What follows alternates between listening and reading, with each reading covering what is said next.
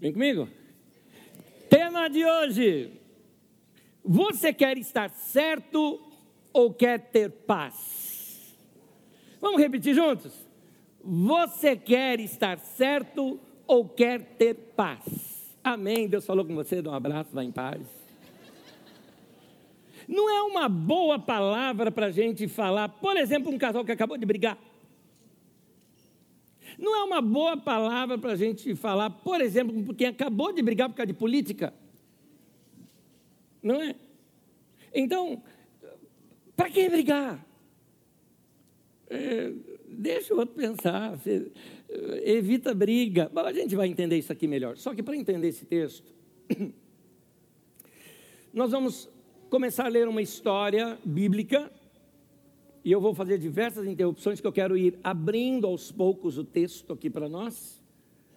É, eu gosto muito de fazer leituras nesses que eu chamo contos de Gênesis, porque eles nos mostram o nascedouro de uma uh, doutrina de uma nação, do que estava por detrás do convívio daquele povo, e eles tiram isso nas lições de vida de seus patriarcas, de seus fundadores e é deles que nós vamos estudar. Hoje estudaremos um pouco mais sobre Abraão e Ló.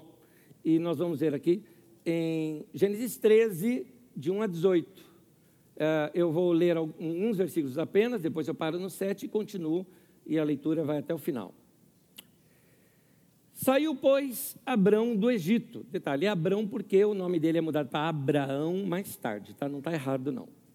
Saiu, pois, Abrão do Egito e foi para o Negueb com sua mulher e com tudo que possuía, e Ló foi com ele. Já paro aqui. O que, que Abraão foi fazer no Egito?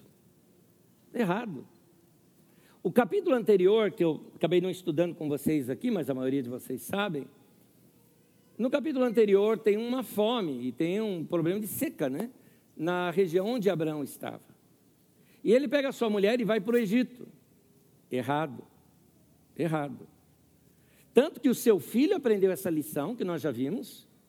Isaac, quando teve fome, ele semeou no meio da fome, no meio da seca, e Deus deu a ele plantação que dava 100 por um, no meio da seca. Porque ele estava no lugar certo. Já começa uma lição aqui. Não saia do lugar onde você tem a comunhão com Deus. O problema de Abraão, porque Egito na Bíblia é um símbolo de que aquilo no Novo Testamento chama de mundo. Essa palavra cai um pouquinho em desuso, porque a gente está no mundo. É que tem vários tipos de mundo. Tem mundo cosmo, né, mundo planeta. Tem mundo gente, que Deus amou o mundo de tal maneira. Então, é o mundo gente. E tem um mundo que é um sistema anti-Deus. O mundo, ele é um sistema anticristo. Esse é o mundo. Então, ele te desvia de Deus. E o Egito é um desses símbolos do mundo, porque saiu da terra prometida e foi para o Egito. Abraão, quando ele saiu e foi para o Egito, desgraça começou a acontecer na vida dele. Quase perdeu a esposa, porque o faraó achou a mulher dele bonita e está pegando para ele. E o Abraão, o detalhezinho, o que levou Abraão para o Egito foi uma crise financeira. A crise financeira o levou não para perto de Deus, mas o levou para o Egito. Ele tentando soluções que não eram soluções de Deus. Note, a crise, porque eu estou falando financeira porque ela é econômica, tinha seca, não tinha plantio, não tinha comida para o gado, não é? e nem plantio para, a sua agricultura. Abraão tinha um povoado com ele. Agora, o que, que você nota com relação, você vai ver isso aqui, já estou dando spoiler no texto, Ló. Ló é, já fez diferente. Ló, querendo enriquecer mais, também saiu da vontade de Deus. É isso. Então, é, é interessante como é, é, esse texto está nos mostrando que um povo fora do lugar onde ele deve estar, quando eu falo lugar, Pode ser até lugar físico, mas aqui eu entendo o lugar como um estado espiritual no qual nós estamos em comunhão com Deus. Quando você sai desse lugar, meu irmão, pode ser Por riqueza ou pode ser por miséria, pode ser por, por crise financeira ou por abundância financeira, pode ser querendo crescer mais ou querendo se livrar de, um, de uma crise. O problema é sair do lugar, do lugar onde Deus está abençoando. Então nós não podemos fazer isso, e, e, e Abraão fez isso. Só que o texto mostra uma coisa importante: Abraão errou.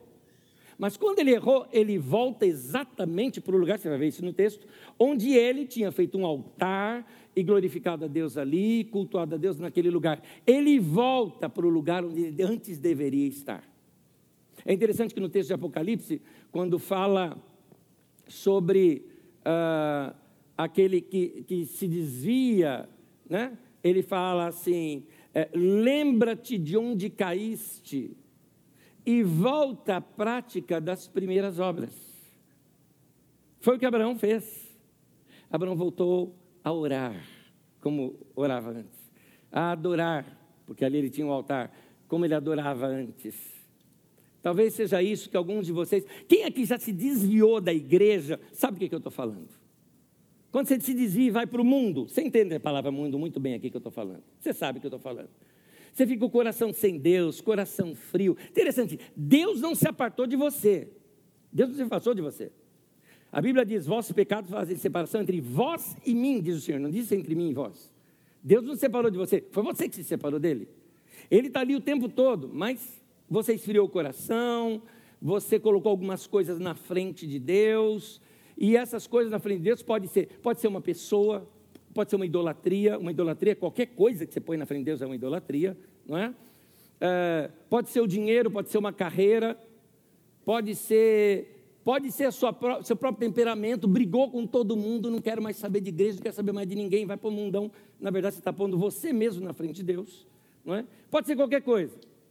Mas há um versículo que eu decorei quando era criança ainda, minha avó que me ensinava a decorar textos, e muitos de vocês sabem de cor, até porque tem cânticos antigos, né? Vencedores por Cristo gravou é, é, o cântico é, com a mesma letra do texto bíblico, facilitando a decoração, né? a decorar o texto.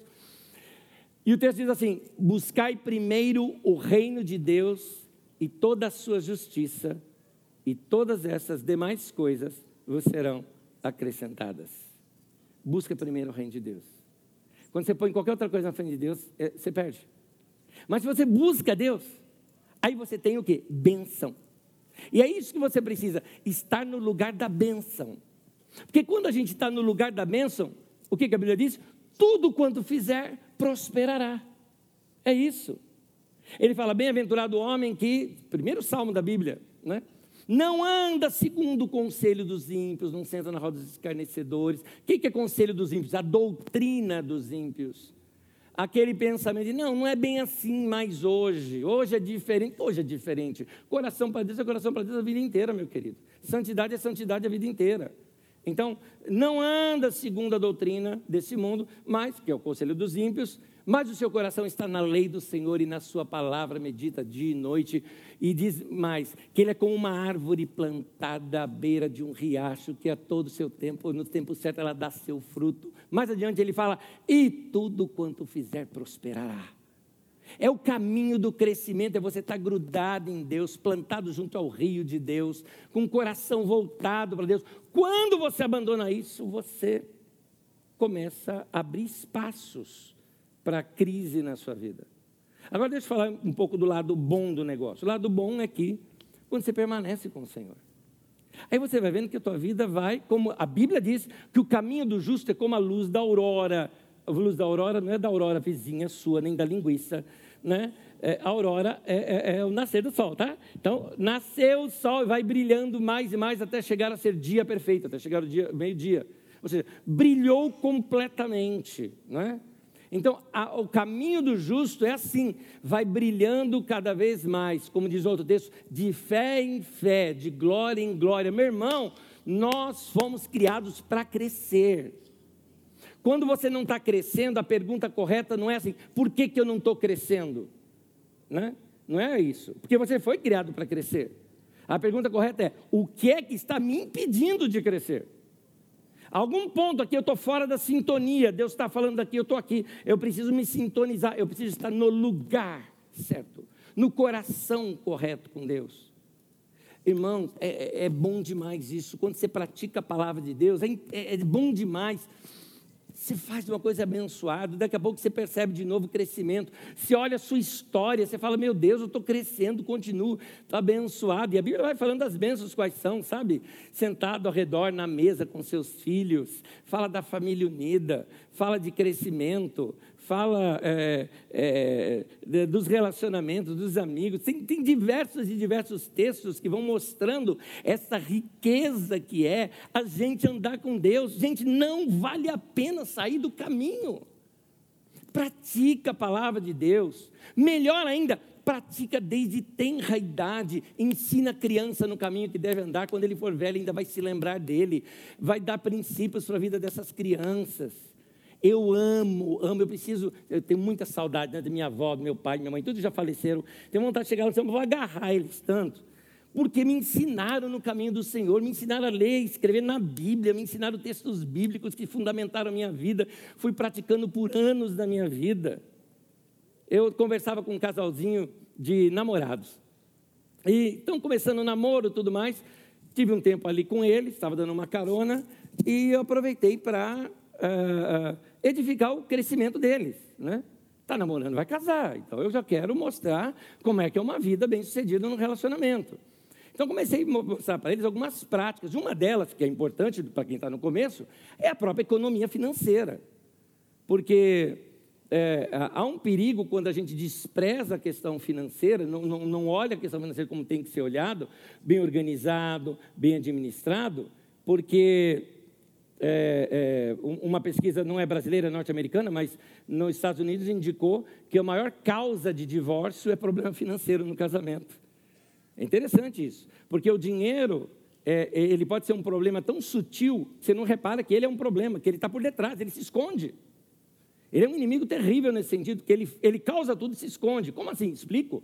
Quando você é namorado, você sai, você passeia, você dá presentinho, né? você está sempre lembrando da pessoa, vocês saem para comer junto, tudo mais. Tá jóia. Tanto que namorado vive sem, sem grana, né? porque gasta tudo entre eles. Né? É assim. Mas está casado, você se acomoda, e aí quando vem uma crise financeira, o que, que você corta? Você corta as saídas, você corta os presentinhos, você corta o passeio, você corta aquela saída para tomar um lanche. Você vai cortando algumas coisas, vocês não viajam mais, e quem é casado sabe como é importante viajar junto, passear junto. E vai deixando essas coisas, vai deixando essas coisas, o casamento vai ficando seco, os dois vão se tornando estranhos dentro de casa, continuam crente, mas acorda um do lado do outro, vira para o lado e fala: Paz do Senhor, irmã. Né? Porque já não tem mais nem romance no casamento. O culpado disso é a falta de dinheiro, na verdade. Não tem dinheiro. Então, às vezes, a gente não percebe o, o mal que é. Então, eu falei para eles: começa a te organizar desde agora. E uma coisa que eu falei: e começa a ser dizimista. Ah, lá vem pastor falar de dízimo de novo. Poxa, não posso falar? Aqui ninguém é obrigado a dar, e nem estou falando, ninguém, tem que ser obrigado a dar. Eu estava falando para eles a minha experiência. Sou dizimista desde os 11 anos de idade, quando eu comecei meu primeiro trabalho, né, de jornaleiro, depois de engraxate, de vendedor de ferro velho na rua, de cuidar de caldo de cana. Uf, época boa. Aquelas barraquinhas de caldo de cana, era bom demais. Acho que me tiraram de lá por causa disso, porque eu tomava mais do que vendia. Mas é, é, é, é, dava dízimo de tudo. Cuidava de carro na rua, já fui flanelinha. Cuidava de, até que eu consegui um trabalho no banco.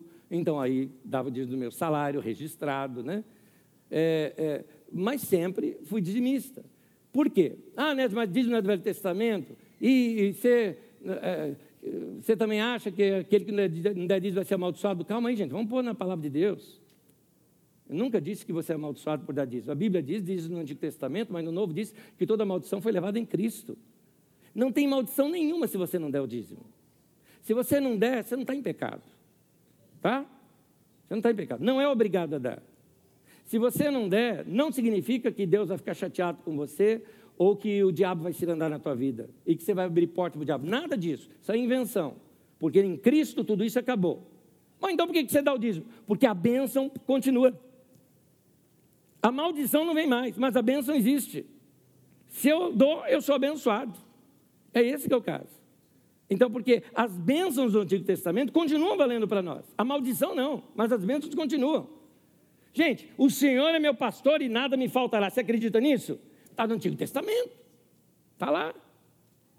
Então, é, eu, eu, eu, gosto, eu gosto dessa palavra de Deus, eu acredito na palavra de Deus, eu acredito nas promessas. Você cantou aqui que são grandes, maravilhosas tuas promessas para mim. E eu tenho lá uma promessa.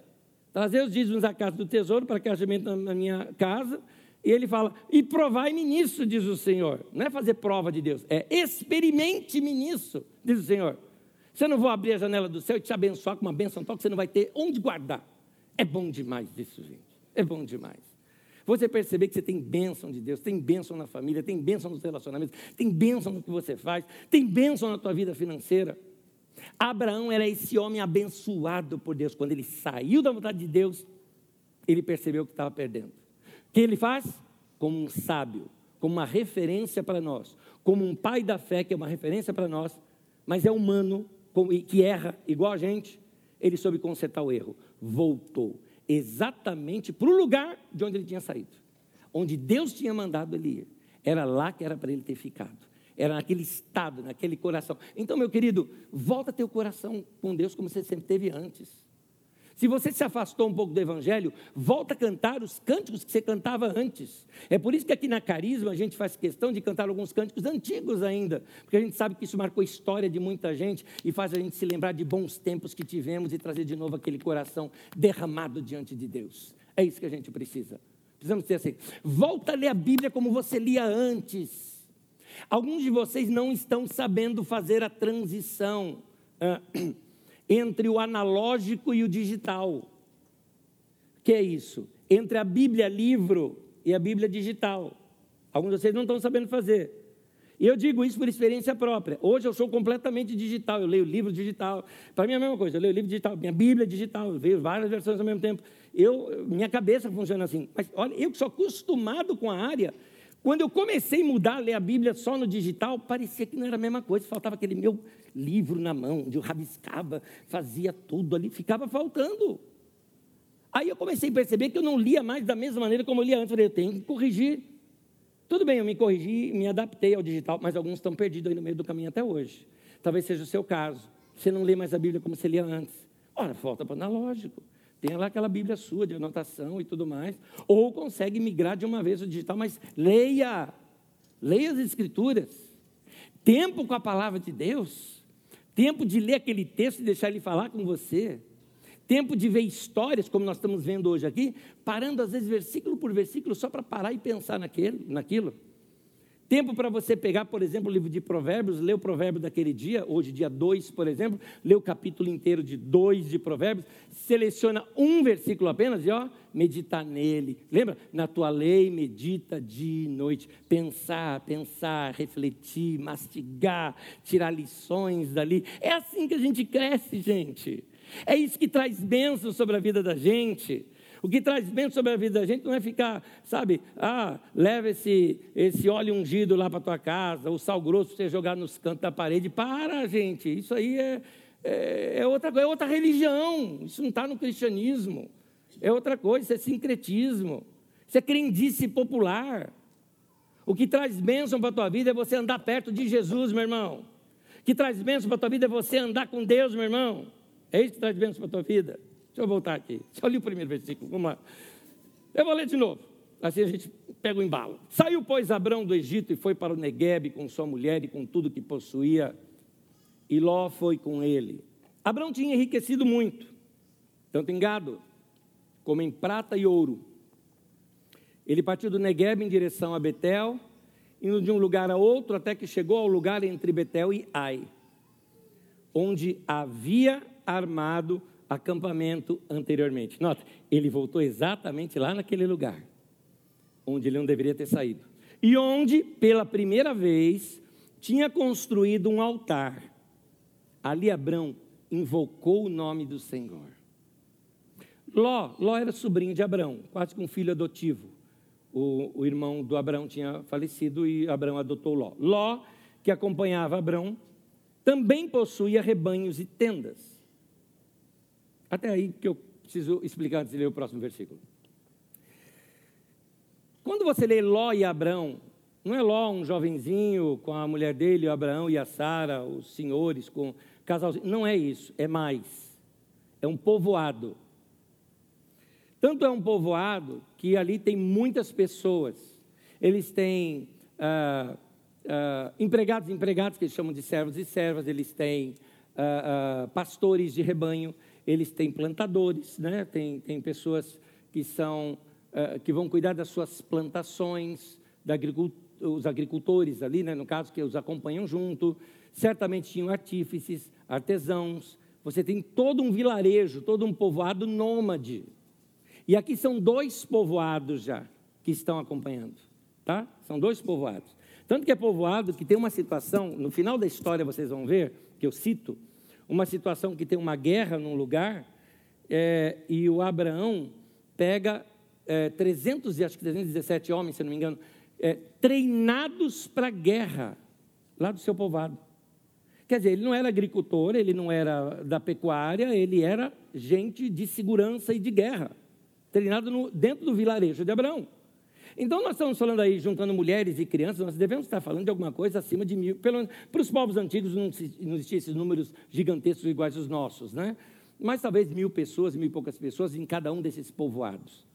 E aí eles estão plantando no mesmo lugar, tudo colhendo no mesmo lugar, com rebanho no mesmo lugar, a terra começa a ficar escassa para eles. É esse o problema que começa a gerar aqui agora. Diz assim, versículo 6: E não podiam morar os dois juntos na mesma região, porque possuíam tantos bens que a terra não podia sustentá-los. Por isso, surgiu uma desavença entre os pastores dos rebanhos de Abrão e de Ló. Nessa época, os cananeus e ferezeus habitavam aquela terra. Para a gente entender agora esse texto, primeiro eu estava narrando o texto. Esse texto está contando uma história de mais ou menos 1800, 1850 a.C. Só que nós vamos transportar aqui na história. Para mais ou menos entre 500 a 400 antes, depois, antes de Cristo ainda. Tá? Mas estamos transportando aqui na história. E nesse período, é o período onde foi escrita essas histórias, ou a redação final do jeito que nós temos hoje o livro de Gênesis. O livro de Gênesis foram contos que foram passando de geração em geração, nas rodas de fogueira. Quem quiser saber detalhes sobre isso, faz, eh, se inscreve lá para você assistir os nossos Didaquê, não é? Que nós temos é, no nosso canal do YouTube. E você pode acompanhar, tem apostilas gratuitas no nosso site, é o estudo teológico ali, dá para você entender muito bem isso, ali a gente explica bem. Mas continuando. É, então, essa redação feita mais tarde, ela visava aquele povo, aquele povo, desse período. Que período era esse? Era um período caótico e crítico, e ao mesmo tempo esperançoso, de um povo que havia sido destruído e tinha que se reconstruir. Israel foi perdendo guerras e desobedecendo a Deus, e foi a nação diminuindo de uma certa forma, até que fica apenas ali a, tribo, a região de Judá, por isso que a gente conhece mais como judeus. E Judá tinha sua capital, que era Jerusalém, um grande império no mundo surge, a Babilônia, entra em desacordo com Judá, invade Judá, destrói completamente Jerusalém. Em Jerusalém morava, vamos dizer assim, a elite, a, a classe pensadora, morava, por exemplo, os artesãos, uh, geralmente a classe média de, de, dos judeus moravam ali, os mais sábios, os professores, o rei, a sua corte, eram todos ali, e esses todos foram levados para o exílio lá na Babilônia. Imagine a situação deles. Perderam casa, perderam riqueza, perderam tudo, perderam nome, talvez eles eram só um número agora. Tinham que morar agora num outro país bem mais longe, e nesse país ter que morar num assentamento, se virar para construir, para plantar, para colher, talvez alguns deles nem sabiam fazer isso. Uh, sem nome, sem referência, e o Deus deles? Segundo eles, o Deus deles estava chateado com eles, porque eles traíram seu Deus. Então, para eles, o seu Deus o havia abandonado, e por isso eles foram destruídos desse jeito. Então, não tem mais nação, não tem mais templo, não tem mais nem língua, porque a língua só falava ali dentro daquele gueto deles, num país estrangeiro, falando outra língua, trabalhando com o que dava para se trabalhar, tentando se sustentar, e assim eles passam por pelo menos 50 e poucos anos. Ah, né, Jeremias não fala que é 70? 70 anos para Babilônia. Então, Jeremias diz que Deus estabeleceu um tempo para o Império Babilônico, tanto que o Império Babilônico durou 72 anos. Provavelmente, quando Neemias, Jeremias havia dito isso, já haviam passado dois anos. Então, 70 anos para a Babilônia. Mas o, o, período mesmo ali de exílio foi uns 50. Mas pensa, quem foi para lá e já tinha uns 50 anos de idade, que a expectativa de vida daquele tempo era essa, já tinha morrido durante esse período. Os jovens que foram capturados, jovens e levados para lá, tinham apenas as tradições dos seus pais na mente. Apenas alguns sobreviveram que no tempo de Esdras, ao verem reconstruir o templo lá em Jerusalém, lembravam do antigo, mas choravam, porque era muito diferente, mas já eram velhinhos. Então imagina a situação. E aí eles, sem esperança nenhuma, dois profetas os animam, o animam bastante. Um é Jeremias, que diz que eles voltariam para a terra. O outro é Ezequiel, que estava lá com eles. E o Ezequiel tem experiências com Deus lá na Babilônia, o que para eles era uma novidade, porque para eles Deus habitava lá no templo em Jerusalém, mas Ezequiel vê às margens lá do rio a glória de Deus. Então ele fala: Deus está aqui com a gente também. E começa a animar aquele povo. Finalmente, a, a Babilônia vencida pela Pérsia, o rei Ciro da Pérsia a, a, faz um decreto liberando todos os judeus para voltarem para sua terra reconstruir em Jerusalém. Esse decreto está no final de Crônicas e no início de Esdras, aparece esse decreto de Ciro. E aí, quando eles voltam, diz o Salmo 126, ficavam com quem sonha. Como assim? Vamos voltar para a nossa terra, vamos retomar nossa história, nossa nação, é, nosso, nossa cultura, nossos cânticos, o templo nós vamos reconstruir, vamos fazer certinho dessa vez. Agora não queremos errar. Então, como eles não queriam errar, e não tinham mais ideia do que era essa nação, para que essa nação, de onde ela veio.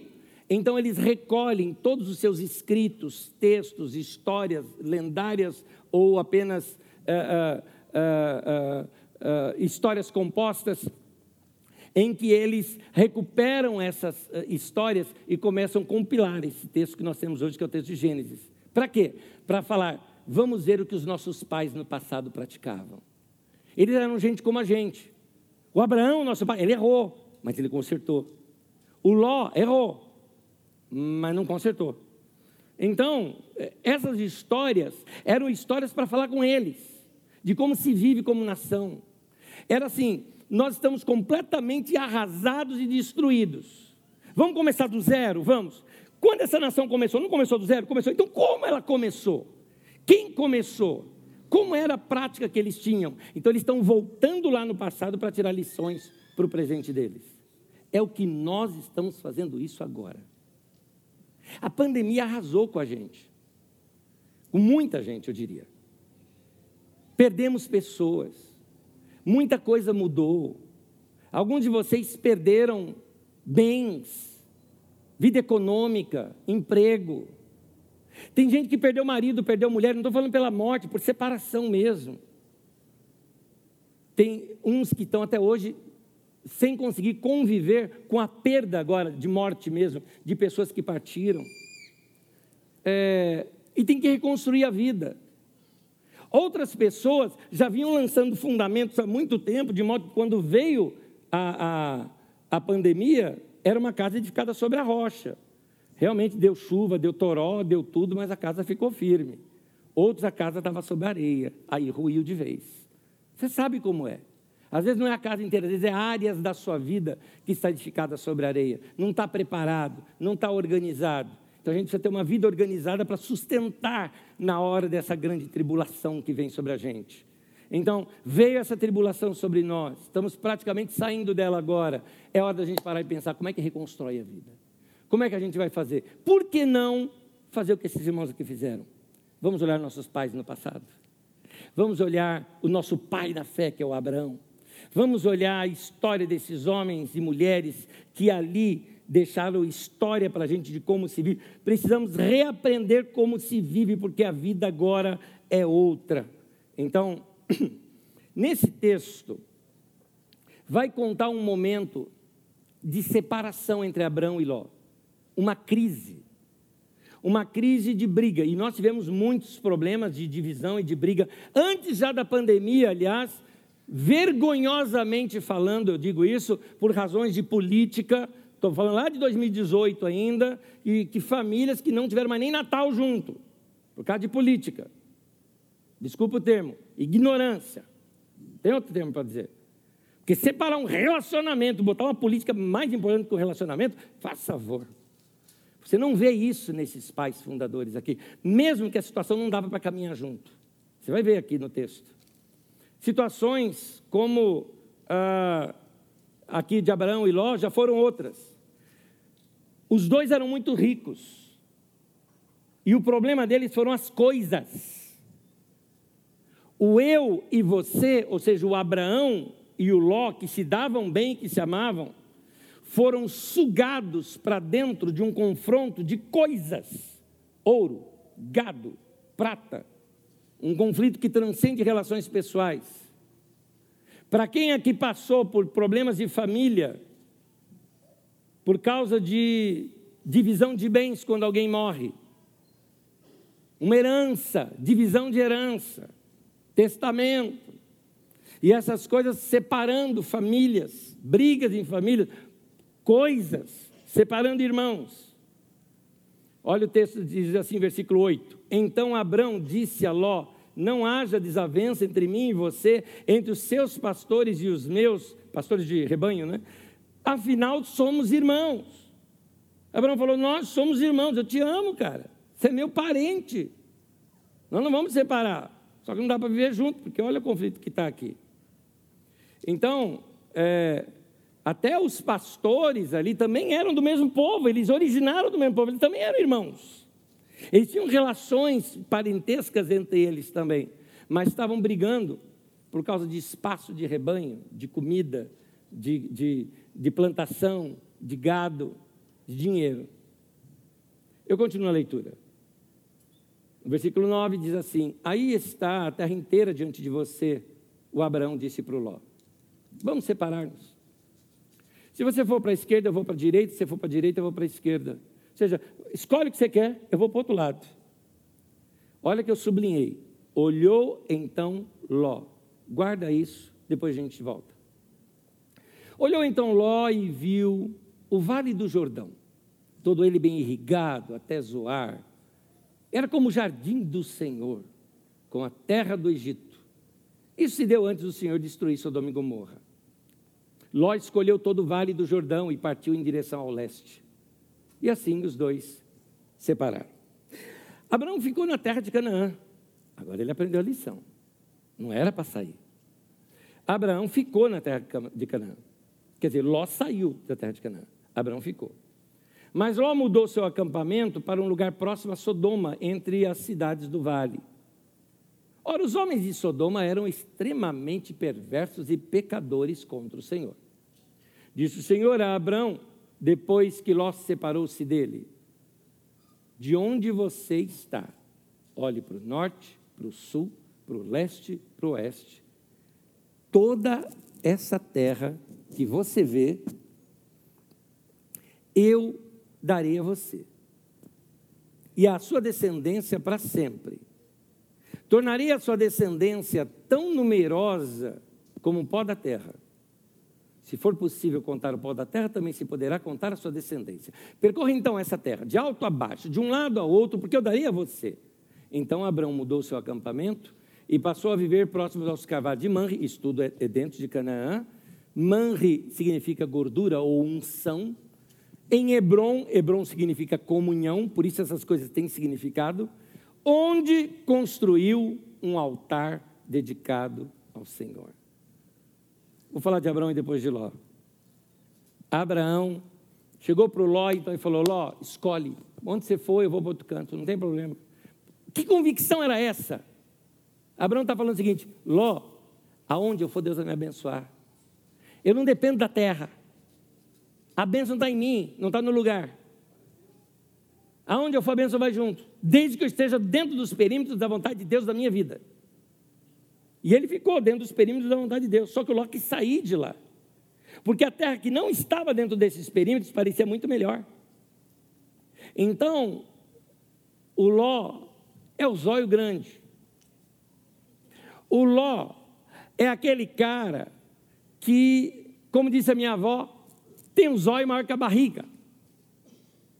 Ou como diz o meu pai, dizia meu pai, coloca, eh, quer colocar o chapéu onde o braço não alcança. Ló, é, Ló passa por uma situação que, querendo enriquecer, saiu fora da vontade de Deus. Interessante isso. Não é errado querer enriquecer. Não é errado querer crescer. Não é errado você buscar melhoras na tua vida. Não é errado nada disso. Mas busque em primeiro lugar o reino de Deus e a sua justiça, ou seja, busque a primeira vontade de Deus, e essas coisas vão ser o que? Acrescentada. A Bíblia diz o seguinte: que se nós obedecermos a palavra, Deuteronômio 28, se obedecer ao Senhor, fielmente seguir os seus mandamentos, diz assim: virão sobre ti e te alcançarão todas essas bênçãos, e lá dá uma lista enorme de bênçãos que vem sobre a sua vida. Note a expressão: virão sobre ti e te alcançarão. Não diz que você vai buscar, falou que vai vir para você. Faz a tua parte, estuda, trabalhe, dê o seu melhor, mas anda com Deus. Faça o melhor com Deus. Não saia desse lugar de bênção que é Deus falando com você, seu coração sendo abrasado com Deus. Enquanto você estiver nisso, essas bênçãos te alcançam. Elas vão até. É, meu querido, em outras palavras, corre com Deus, que a bênção vem atrás, correndo atrás de você. É isso que o texto está dizendo. Então, anda com Deus, é o que o texto está mostrando. Isso foi o que Abraão fez. O Ló. O que, que diz o Ló? Ló levantou os olhos e você vê lá Abraão. Deus chega para Abraão e fala: Abraão, olha. O Ló não, ele quis. Tem uma diferença aí. Um estava andando segundo a vontade de Deus. O outro era uma vontade completamente carnal. Concupiscência dos olhos, como diz um texto de 1 João. Soberba da vida. Desejos da carne. Isso não tem a ver só com riqueza. O rapaz uma vez estava para se casar e falou assim comigo: presta atenção nisso, vocês, são de quem é novo. Ele estava para se casar, para se casar mesmo, era assim, uma semana do casamento ou, ou quase no dia já, ou dias antes, batendo papo comigo. E passou um tremorzinho no coração dele. Ele falou, Anésio, eu, eu, eu, tenho um negócio comigo. Eu, eu, eu, amo demais fulana, eu gosto demais dela, eu sou apaixonado por ela. Mas o meu medo é o seguinte, eu me caso com ela. Mas e se um dia eu encontrar uma mulher melhor do que ela? Eu tenho esse medo. Eu disse para ele, falei, posso te dar uma notícia? Eu falo, falei, você vai encontrar.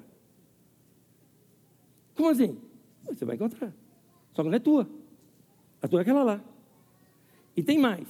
Por isso, você não vai procurar. É verdade. Minha mulher me ama. Mas acha que não tem cara melhor que eu? Claro que tem. Procura. Não, não procura, não. Procurar vai achar.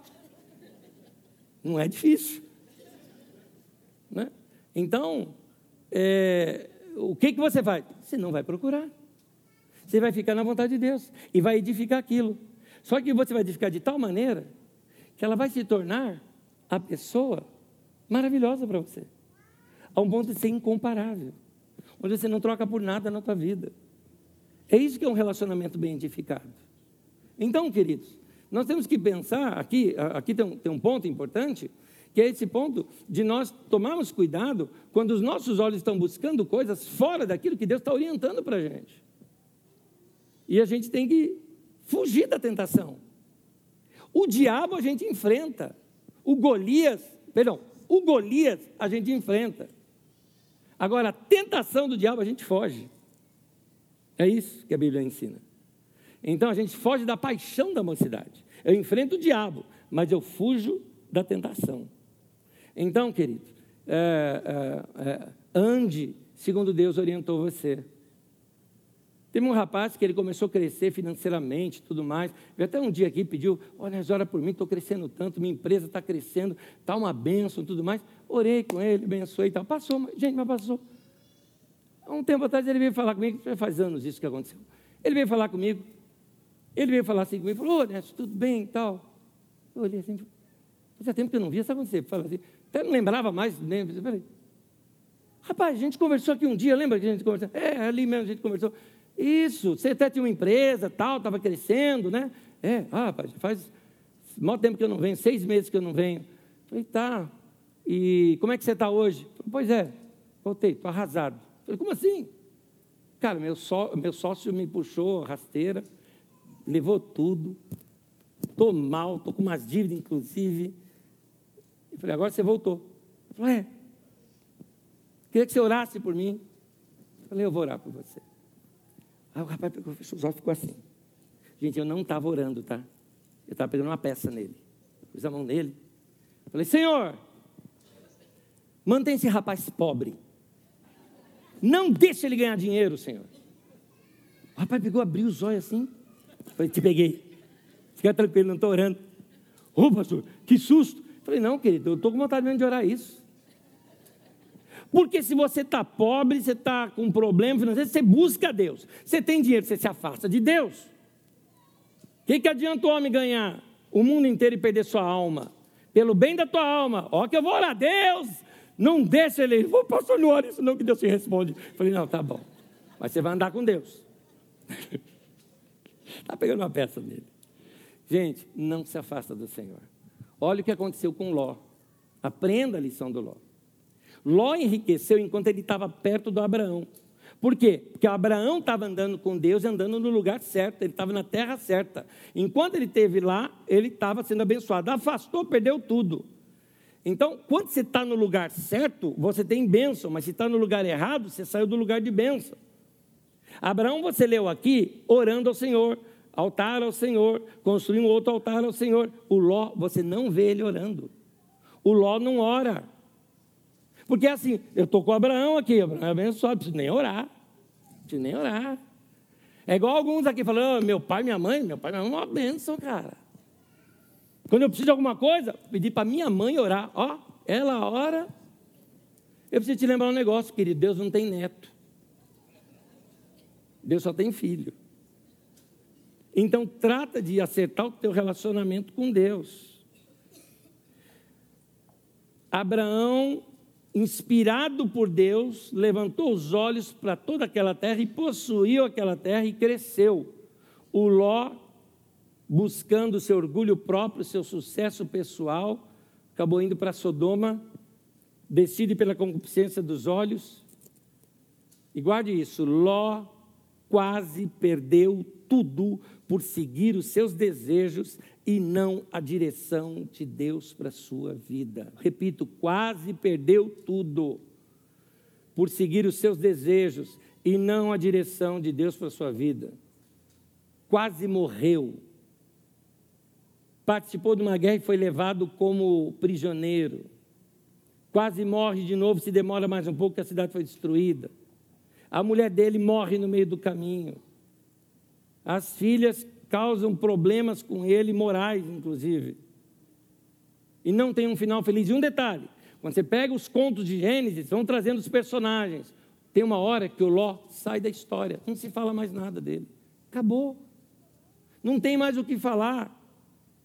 Sabe aquela pessoa que o sucesso tomou tanto a sua cabeça que virou arrogante, ignorante, cortou relacionamentos, cortou tudo, cortou tudo, depois morre sozinho, morre sem ninguém cai no esquecimento.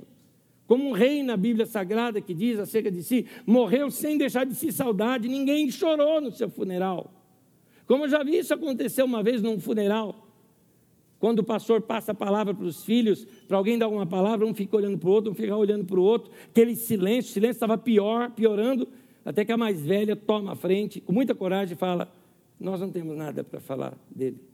Talvez a única coisa que eu penso é que ele amava minha mãe, só. Mais nada. Era um péssimo pai, porque se dedicou só ao trabalho, ao sucesso pessoal. O homem enriqueceu muito, muito rico, ele ficou. Mas abandonou os filhos. Não foi pai. Então, destruiu a vida. Assim como Ló, muitas vezes nós nos acomodamos e ficamos seguros a ver que Deus está tão presente em pessoas perto de nós. E a gente confunde. A gente confunde alguma coisa assim. É... Mas, ó, mais ou menos assim, né? Ah, meu pai ora, minha mulher é uma bênção, né? Meu marido é homem de Deus. Gente, é você que tem que ter experiência.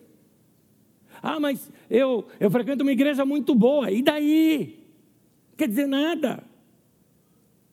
Desculpa o termo aqui, é um pouco chulo, mas assim, frequentar uma igreja faz de você tão piedoso, só frequentar que eu estou dizendo, você entendeu o que é só frequentar que eu estou falando? Só de você frequentar, bater cartão lá na igreja, faz de você tão santo quanto frequentar o estábulo faz de você um cavalo, entendeu? Nada. É você, meu irmão, é você quem tem que ter uma experiência com Jesus. É você quem tem que ter experiência com a palavra de Deus. É você que tem que edificar o teu coração, buscar a Deus, orar, ter vida com Deus. É você que precisa desse relacionamento íntimo. Agora, vamos falar um pouquinho da. Não vou prolongar muito, mas vamos falar aqui um pouquinho da situação de discórdia entre os dois. Não foi meio uma discórdia. O problema financeiro forçou a separação. Agora, o que, que o Abraão fez? De cara, Abraão preferiu a paz. Já pensou se o Abraão fala, tá bom, vamos separar. Então eu vou para lá que estou vendo que os territórios são melhores ali. Ló fala, não, mas meu pessoal está querendo ir para lá. Abraão falou, quer saber uma coisa? Escolhe você. Escolhe você. É, o Abraão estava preocupado em preservar os laços de família. Mas ele sugeriu a separação física porque seria o meio mais adequado deles manterem pelo menos uma união emocional, que eles de fato eles não perderam. Mas a separação física era necessária ali. É, manter a distância segura é uma das melhores maneiras de se evitar um conflito. Não foi rejeição para o Ló. Foi uma atitude de manter uma distância segura. Não perto demais para não ter conflito, mas também não tão longe para não se tornar dois desconhecidos. É isso. Como já disse alguém, é, porque às vezes a gente tem isso em família, né? Algumas famílias têm conflitos porque moram muito perto, moram no mesmo terreno, começa a ter problema. Aí daqui a pouco o problema não é entre você e sua mulher, é entre você e o cunhado, você e a cunhada. É, ou o filho da outra que você foi corrigir, o pai ficou chateado, e aí, daquelas brigas todas. As concorrências, às vezes, que surgem em família. A gente tem que tomar cuidado com isso. Então, é, a, a, a, a, grande lição é aquela do velho ditado. Não tão perto para a pessoa não vir de chinelo, e não tão longe para ela não vir de mala. Então, é comum as pessoas às vezes se sentirem sufocadas por causa de problemas entre família que acontecem por muito perto um do outro. É pai, é, é casal, por exemplo, é casa e vai morar com os pais. Ah, né, uma situação financeira está difícil, mas agora está difícil. Quando você tem 30, já era tempo de você ter trabalhado, juntado dinheiro, preparado para casar, não é? Por isso que a gente tem que ensinar essas coisas para os nossos filhos logo cedo. Porque Gênesis 2, 24, olha, em Gênesis, a palavra Gênesis significa princípio. Gênesis 2, 24. Por esta razão, deixará o homem pai e mãe e se unirá à sua mulher. Aqui está a equação matemática que salva casamento. Primeira coisa, se elimina os parentes. Pronto. Primeira coisa. Vida familiar não dá para dar certo quando tem muita gente metendo o bico dentro da tua vida, meu querido. Não dá. Casou tem que levar a sua vida. Casou, você tem que financiar a sua vida, porque se é seu pai que financia, ele tem direito sim de meter o bico. É por isso que você tem que ter independência financeira e se preparar.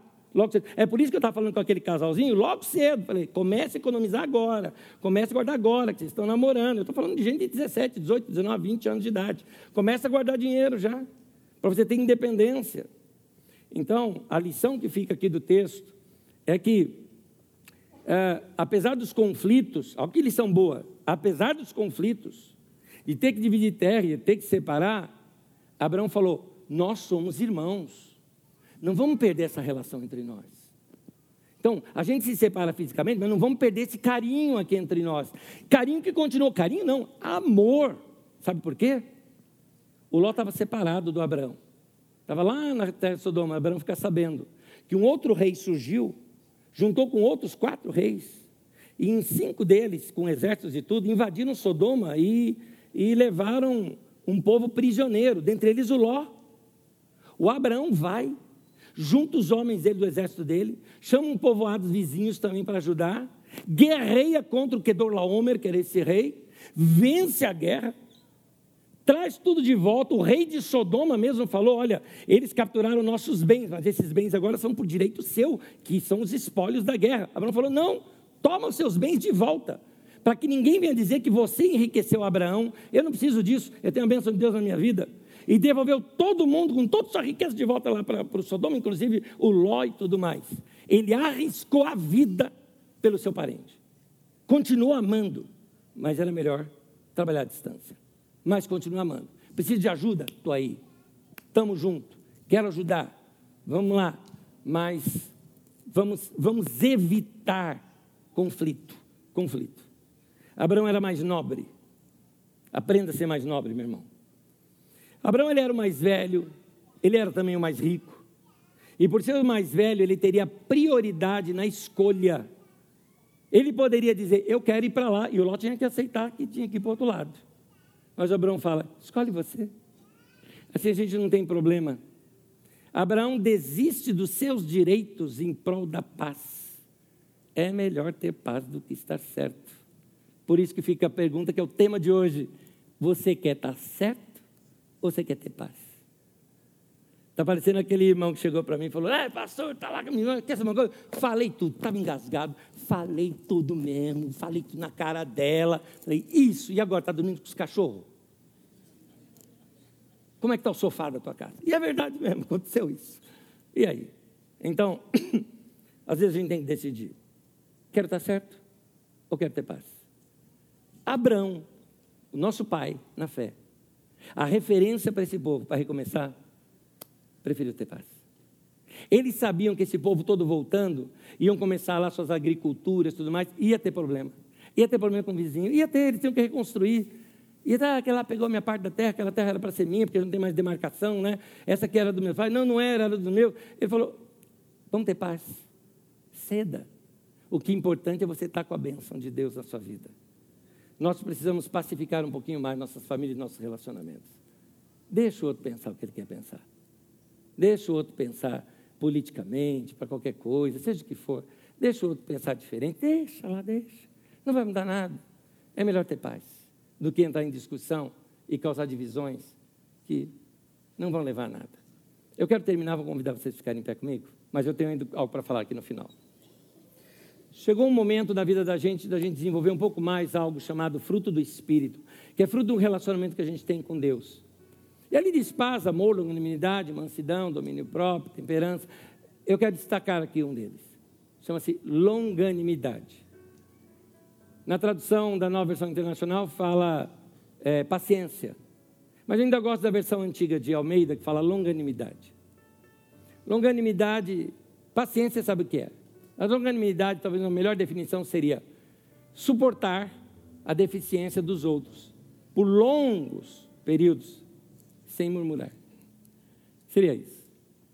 Então, precisamos ser longânimos. Casamentos se destroem por intransigência e orgulho. Eu não vou mudar, tem que mudar ele. Quem tem que mudar ela. Eu estou certo. Tema de hoje. quer estar certo ou quer ter paz? Ah, pastor, eu não me humilho. Segue Jesus então, filho. Ele era manso e humilde. E falou para você aprender com ele isso. Tem gente que sai da igreja por conflitos com pessoas.